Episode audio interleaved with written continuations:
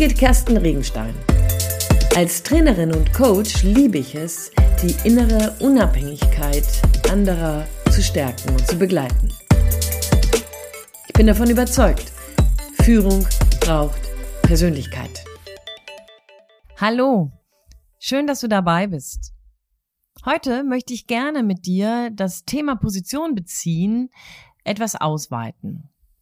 Ich habe im letzten Podcast mit dir über die verschiedenen Kategorien gesprochen, nämlich einmal über Körpersprache, über Stimme, über die Technik, wie du Position beziehen kannst und auch über die Tatsache, dass du in dir drin eine Überzeugung finden musst, die es dir erleichtert, bei deiner Position zu bleiben. Wenn du dazu mehr wissen möchtest, kannst du dich gerne bei mir melden. Ich kann dir mehr zu diesen sogenannten drei Ps für deine Positionierung ähm, geben. Das andere ist dann einmal Position bezogen, Position zu bewahren, Standing zu bewahren. Das heißt, nicht einfach einzuknicken, wenn alle um dich herum irgendwie was anderes sagen. Es ist tatsächlich so, dass es ein Phänomen gibt. Ja, wenn du eine Meinung hast, bestimmte Werte hast, wenn du eine Position hast zu bestimmten Dingen und dabei merkst aber, dass um dich herum alle anderen irgendwie eine andere Meinung haben, dann gibt es das sogenannte Phänomen der Schweigespirale. Die Schweigespirale sorgt dafür, dass du immer leiser, immer zaghafter dich sozusagen gegen den Mainstream stellst und irgendwann es nur noch für dich denkst und irgendwann es nur noch im trauten Kreis sagst und irgendwann vielleicht nur noch in dein Tagebuch schreibst und irgendwann gar nicht mehr.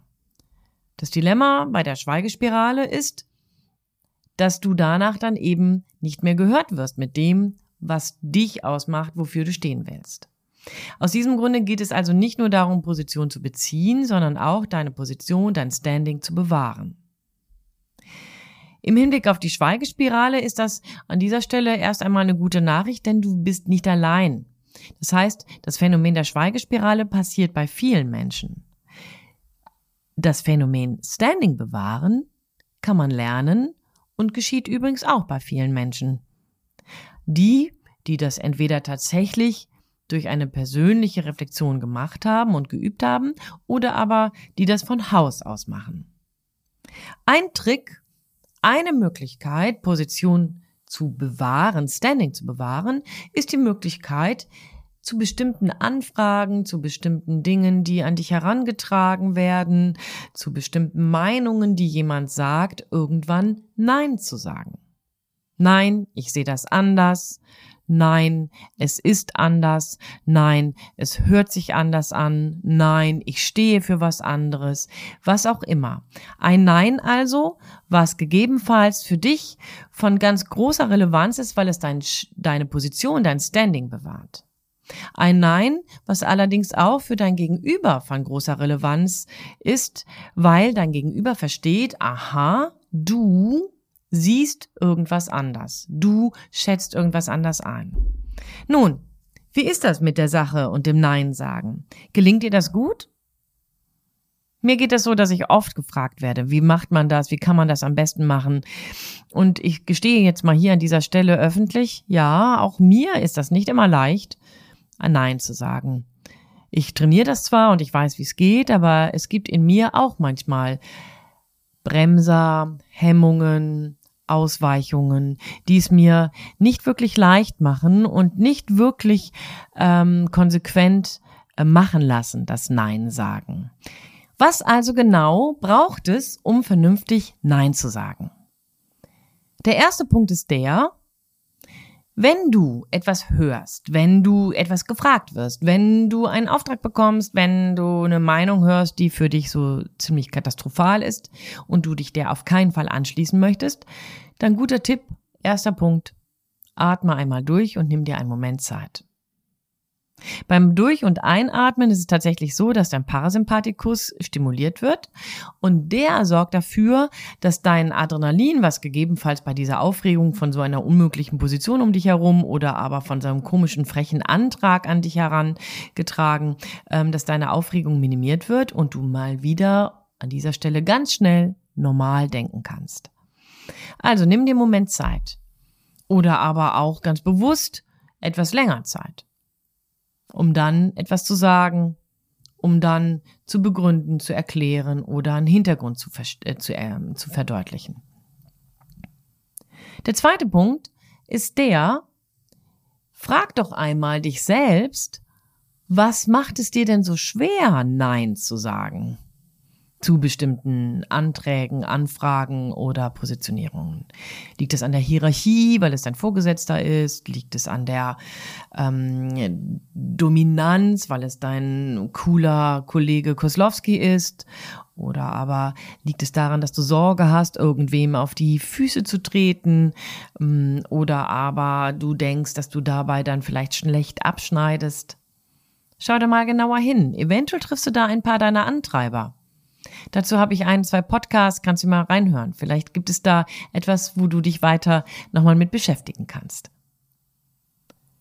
Der dritte Punkt, um den es dann geht, wenn du dein Standing bewahren möchtest, wenn du klar sichtbar sein möchtest, wenn du weiter gehört sein willst, dann mach dir unbedingt klar, welchen Preis hat dein Ja dein Ja zu irgendeiner Aussage, die du gehört hast. Ich hatte jetzt vor kurzem ein Training und das hat mich sehr berührt. Mm, da sagte eine Teilnehmerin, da ging es um das Thema Integrität, dass sie etwas mal gehört hätte, dass nämlich der Vater von jemandem aus ihrem weiteren Bekanntenkreis ähm, beruflich viel auch in den sogenannten Migrationsvierteln seiner Stadt zu tun hat. Und wenn er da hingerufen wird oder wenn er weiß, dass er da was zu tun hat, dann macht er immer noch mal eine Extraschleife, um etwas Zeit zu schinden und nicht sofort aufzulaufen aus Sorge gegebenenfalls da in Gemengelage hineinzukommen oder aber aus Sorge dabei gegebenenfalls irgendwie etwas anzutreffen, was ihn nicht erfreut. Manchmal hofft er sogar, dass vor ihm irgendwie sogar die Polizei da ist aus irgendwelchen Gründen. Das hat die Teilnehmerin sehr erschrocken und die hat natürlich eine andere Meinung dazu gehabt. Wie machst du das allerdings, wenn du das jetzt auf einmal hörst? Das ist ein Vater von irgendeinem Bekannten von dir oder von einer Freundin. Du willst es dir nicht mit dem verderben, findest aber dessen Ansicht ziemlich hanebüchen oder aber ein bisschen fragwürdig. Was machst du dann? Also mach dir klar, was hat dein Ja für einen Preis oder dein Schweigen, wenn wir über die Schweigespirale nachdenken. Was hat das für einen Preis? Für dich oder aber auch vielleicht für denjenigen, der sich ja dann Gehör verschafft mit seiner Ansicht, mit seiner Perspektive auf die Welt. Spannend, ne? Dein Ja hat einen Preis. An dieser Stelle vielleicht sehr schwerwiegend, weil es schon um, um Werte, Dinge geht. Aber an anderer Stelle vielleicht einfach pragmatisch, weil du dann diejenige bist, die die Überstunden macht, während dein Kollege bereits schon das Wochenende feiert oder du derjenige bist, der die Präsentation nachher vorträgt und das mit rasem Herzen, während deine Kollegin einfach ganz gemütlich ihren Mittag machen kann. Schau genau hin, dein Ja hat einen Preis. Und manchmal in keinem Verhältnis zu dem, wenn du einfach nur Nein gesagt hättest. Die vierte Frage an dieser Stelle ist dann tatsächlich eine Frage, naja, erlaub dir doch einfach mal Nein zu sagen. Also Position zu beziehen und die beizubehalten. Schau es doch mal dir an, was denn dann wirklich passiert. In den meisten Fällen wird wahrscheinlich dein erwartetes Worst-Case-Szenario, dass dann alle über dich herfallen oder aber, dass 37.000 Leute beleidigt sind oder aber, dass deine Mitarbeiter dich bescheuert finden oder was auch immer, das wird wahrscheinlich gar nicht eintreten. Das wird wahrscheinlich gar nicht so sein. Denn interessanterweise ist es so, je klarer du Position beziehst und je selbstverständlicher du bei deiner Position bleibst, im Sinne von flexibel, ja, aber bleibst, desto verlässlicher, desto geradliniger, desto souveräner wirkst du. Interessant, ne? Nicht arrogant, nicht abweisend, nicht kleinmachend, Souveränität hat was damit zu tun, dass du dein Standing bewahrst. Also, probier's. Erstmal im Kleinen. Wäre eine spannende Sache, ne? Und der fünfte Punkt, den finde ich mindestens genauso spannend und genauso wichtig. Denn wenn es dir gar nicht leicht fällt, dich abzugrenzen zu anderen Perspektiven, zu anderen Positionen, wenn es dir wirklich innerlich auch immer noch ein Anlauf ist, wenn es dich was kostet, dann sei doch an dieser Stelle einfach beruhigt, denn du musst es ja nicht butt machen. Du musst es ja nicht einfach sagen, nö, sich anders, nö, geht nicht. Sondern hier kannst du ganz selbstverständlich es auf die sanfte Tür machen. Hm, ich habe das bisher anders erlebt.